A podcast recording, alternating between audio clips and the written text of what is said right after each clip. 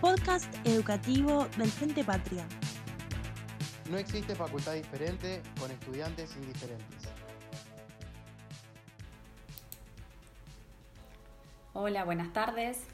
Bueno, la idea de hoy es poder efectuar una introducción a la unidad número 4 em, de la materia Economía Política de nuestra cátedra B, em, en la cual la idea es poder eh, recorrer eh, la historia económica argentina desde que nuestro país se constituyó como nación y tratar de llegar a analizar las características de cada uno de los periodos o modelos que atravesó eh, nuestra nación hasta llegar a la actualidad, poder analizar las características de cada uno de, esos modelos de acumulación que se sucedieron a, lo largo de, nuestra historia. Eh, y para ello em, vamos a hacer un resumen de los principales, pudiendo ubicar temporalmente eh, a cada uno de ellos y las principales características, sin perjuicio de la necesaria profundización de cada uno de estos, de estos modelos em, con el material obligatorio de, la cátedra. Eh, ahora bien, la idea es que podamos eh, entender cuál es el objetivo primero de esta unidad. La idea es que em, podamos comprender cuál es la situación de eh, la Argentina, de nuestro país, eh, no solamente eh, al interior de sus fronteras, sino también en su relación con el mundo, eh, es decir, poder comprender cuál era la situación de nuestro país, teniendo en cuenta cuál era la situación que en cada una de las etapas en que nuestro país se conformó como nación, cuál era la situación que se estaba dando a lo largo del mundo. Por eso es importante que para abordar esta unidad tengan más o menos claro los principales temas abordados en la unidad 3, que refiere a economía mundial y que nos permiten tener una noción de eh, los principales periodos o los principales fenómenos que se vivieron eh, en la historia mundial económica. Volviendo a nuestra unidad 4, eh, la idea es que aquí podamos analizar cuáles fueron los principales modelos de acumulación que se han desarrollado en nuestra historia económica y la idea es que em, al estudiar la unidad pongan especiales, especial atención o especial énfasis en eh, las siguientes cuestiones. En primer lugar, es necesario que ubiquen temporalmente eh, el tiempo en el cual se desarrolló cada uno de estos modelos, es decir, tener una noción de cuál fue el año de inicio, el año de finalización y eh, cuáles fueron los em, presidentes o los actores políticos que se desempeñaron durante ese periodo. Esto nos va a servir para entender otra de las cuestiones fundamentales para entender cada uno de estos modelos, que es poder identificar cuáles son eh, los sectores sociales que fueron impulsores o que fomentaron la existencia o la instalación de ese modelo en nuestro país y a su vez eh, entender que eh, como estamos en una materia en la cual siempre va a haber conflicto de intereses, así como algunos sectores eh, sociales determinaron el impulso y la instalación de estos modelos, necesariamente va a haber otros sectores sociales que resultaron perjudicados y por lo tanto también va a ser importante que en el transcurso de la materia también los puedan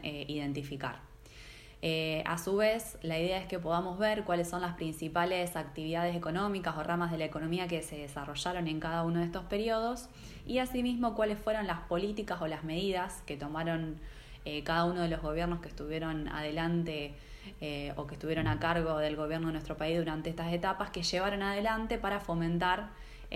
cada uno de los modelos que, vamos a estudiar. Y asimismo va a haber determinadas características que, que, son como una debilidad de cada uno de los modelos y que van a ser las causantes de la crisis y de la finalización de cada uno de estos modelos y el paso al próximo. es decir, que como resumen, la idea es que ustedes puedan comprender eh, a lo largo de nuestra historia como nación, que nos vamos a remontar al 1860, 1880 más o menos, ya con una constitución nacional dictada, nuestro país eh, unificado, eh, que podamos comprender cuál era la estructura económica, las consecuencias sociales de cada una de esas estructuras económicas y a su vez cuáles fueron las diferentes medidas o políticas económicas que se fueron aplicando eh, a lo largo de nuestra historia y cuáles fueron las consecuencias en la población de cada una de ellas. Ahora bien, para hacer eh, esquemáticamente un resumen de los diferentes modelos de acumulación que se desarrollaron en nuestro país, vamos a ver que eh, el primer modelo es el modelo agroexportador, el segundo el modelo de industrialización por sustitución de importaciones espontánea, esto es importante, luego tenemos el modelo justicialista, luego el modelo desarrollista y finalmente el modelo aperturista. Al final de la clase vamos a hacer una referencia a eh, la actualidad, es decir, del año 2003 eh, hasta el día de hoy, como para ver luego del modelo aperturista qué fue lo que pasó con, la economía de nuestro país. Ahora bien, vamos a hacer una breve referencia al primer modelo que, que, vamos a abordar en el desarrollo de esta materia, que es el modelo exportador. Temporalmente lo vamos a ubicar entre el 1880 y 1930 políticamente pensemos que em, durante este periodo nuestro Estado ya estaba conformado, pero en un proceso de formación. Eh, ya teníamos nuestra constitución dictada, eh, pero había muchísimas falencias a nivel de instituciones, es decir, las principales leyes como el Código Civil, la Ley de Educación, em, fueron dictadas durante este periodo. Entonces vamos a pensar que eh, en esta etapa nuestro país se estaba conformando eh, a nivel legislativo y a nivel institucional como una nación en toda, en toda su extensión. Eh, vamos a ver que el eh, sector de la actividad que se desarrolla durante este, este periodo va a ser casi exclusivamente la producción agropecuaria, es decir, de la agricultura y de la ganadería,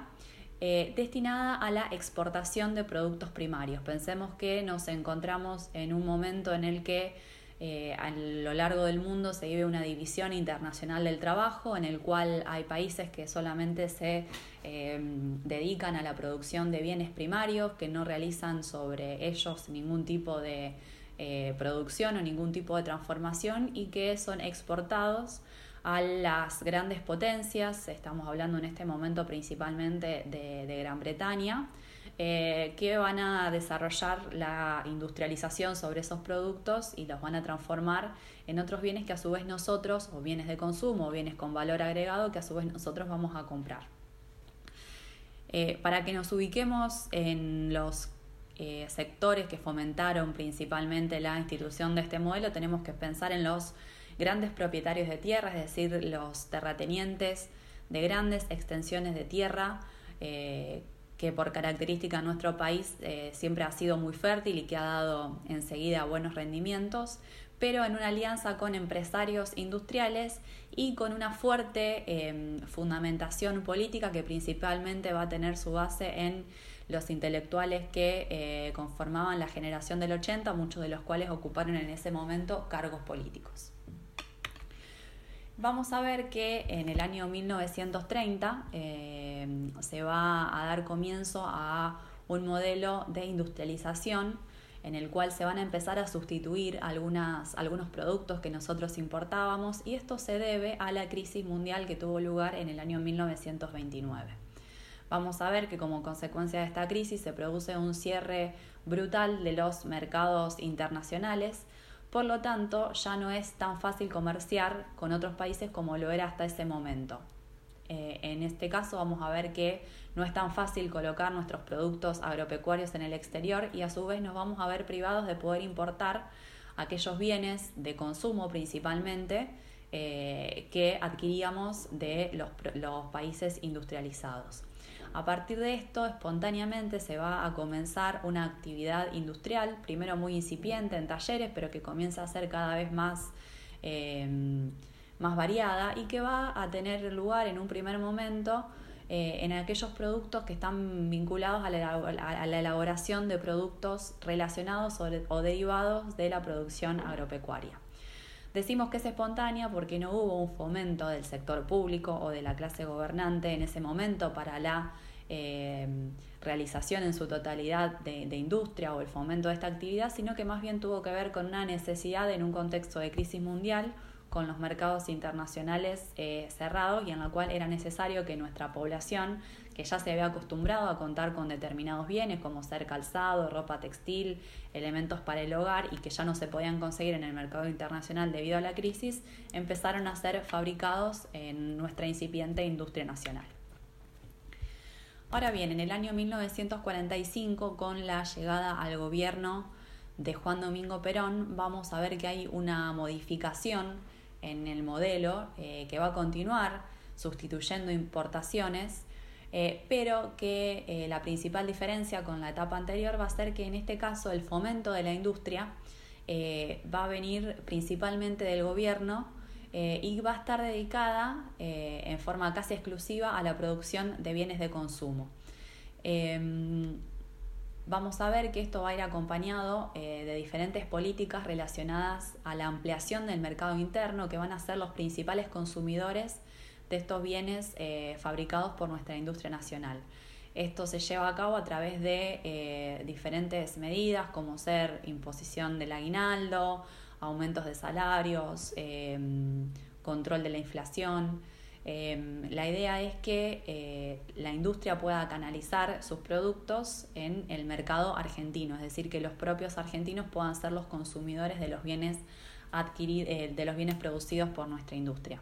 Los impulsores principales del modelo vamos a ver que va a ser eh, encabezado por el, el, gobierno, por el sector público en ese momento en manos de